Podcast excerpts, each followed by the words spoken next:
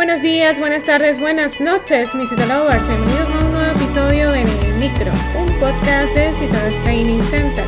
El primer podcast que trata temas de citopatología y marketing digital en salud.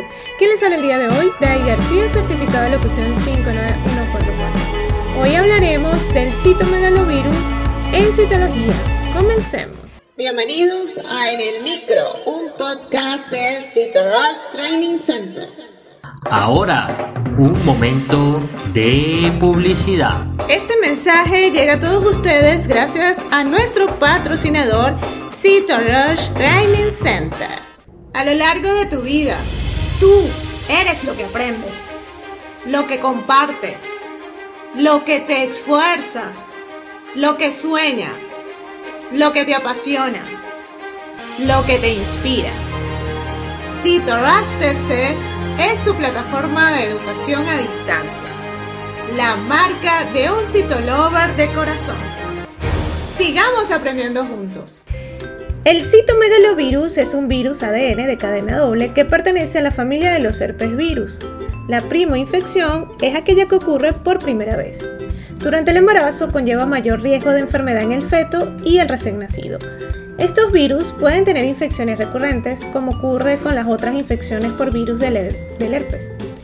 Si bien las recurrencias son más frecuentes por reactivación de una infección latente, también puede haber infecciones probablemente por la diversidad antigénica del citomegalovirus. En la mayoría de los casos, las infecciones son subclínicas, incluyendo las adquiridas en el útero o en el periodo neonatal. Cuando se considera la infección congénita y perinatal, hay que tener en cuenta la infección en la mujer embarazada que ocurre generalmente con escasa sintomatología.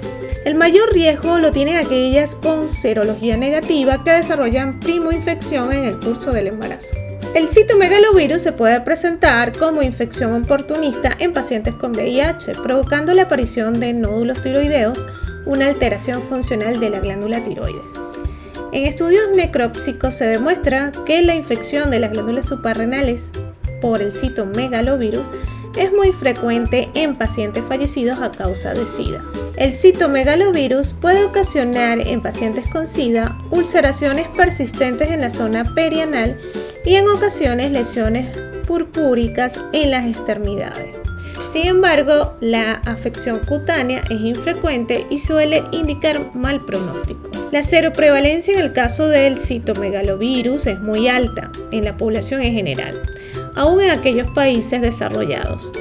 Su versatilidad en el modo de entrada al hospedero, ya que se puede transmitir por vía perinatal, intrauterina y postnatal, esta última donde se agrupan otros medios de transmisión, como por ejemplo la saliva, la transfusión sanguínea, el trasplante de órganos, pero la forma principal de adquisición del citomegalovirus es por la vía sexual. La infección inicial ocurre principalmente en la infancia, aunque puede ser durante el embarazo o al momento del parto.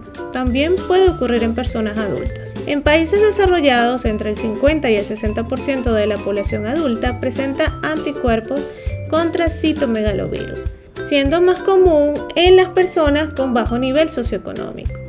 La transmisión vertical ocurre, 1, por la vía transplacentaria, 2, al momento del nacimiento, por ingesta de secreciones internas infectadas, y 3. Postnatal a través de la lactancia o del contacto con secreciones. La transmisión horizontal ocurre a través de transfusiones sanguíneas a pacientes seronegativos que reciben sangre de seropositivos a través de secreciones en unidades de cuidado intensivo neonatal y en la comunidad, especialmente en aquellos sectores de bajo nivel socioeconómico. El citomegalovirus tiene distribución mundial. Hasta el día de hoy no se conoce como causante de epidemias.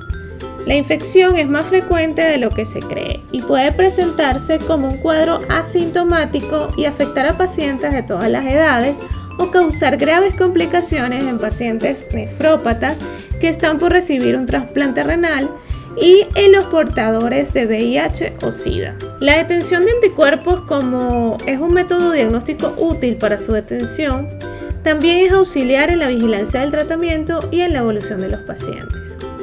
En la actualidad, el ganciclovir es el tratamiento de elección para combatir el citomegalovirus en todos los grupos afectados, así como para la profilaxis. En cuanto al diagnóstico de esta infección por citomegalovirus, puede efectuarse por diversos procedimientos. El hallazgo de un cuadro histológico típico es de gran valor, pero se describe un 12% de falsos negativos.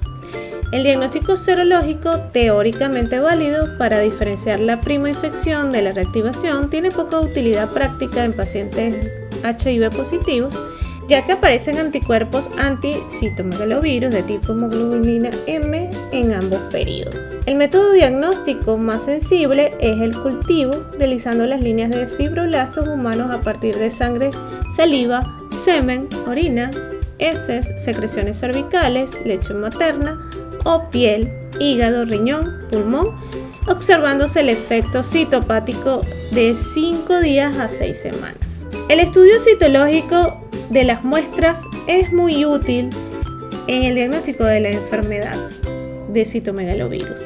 El diagnóstico en citología se basa en la presencia de cuerpos de inclusión, típicas inclusiones basófilas intranucleares, aunque también pueden verse inclusiones citoplasmáticas eosinófilas. Si estás buscando una manera de mejorar tus habilidades en citopatología y conocer todos los detalles de las diferentes infecciones que podemos encontrar en el tracto genital femenino, tienes la oportunidad de inscribirte en el programa de entrenamiento desde cero que tenemos cargado en la plataforma. Y si te gustó en el micro, la mejor manera de apoyarnos es que compartas este podcast con tus amigos. Puedes escucharnos en cualquiera de las plataformas digitales disponibles como Spotify, iTunes o Google Podcast o directamente en nuestra página web citorostc.com slash podcast. También no olvides seguirnos en las redes sociales como arroba Nos escuchamos en una próxima emisión.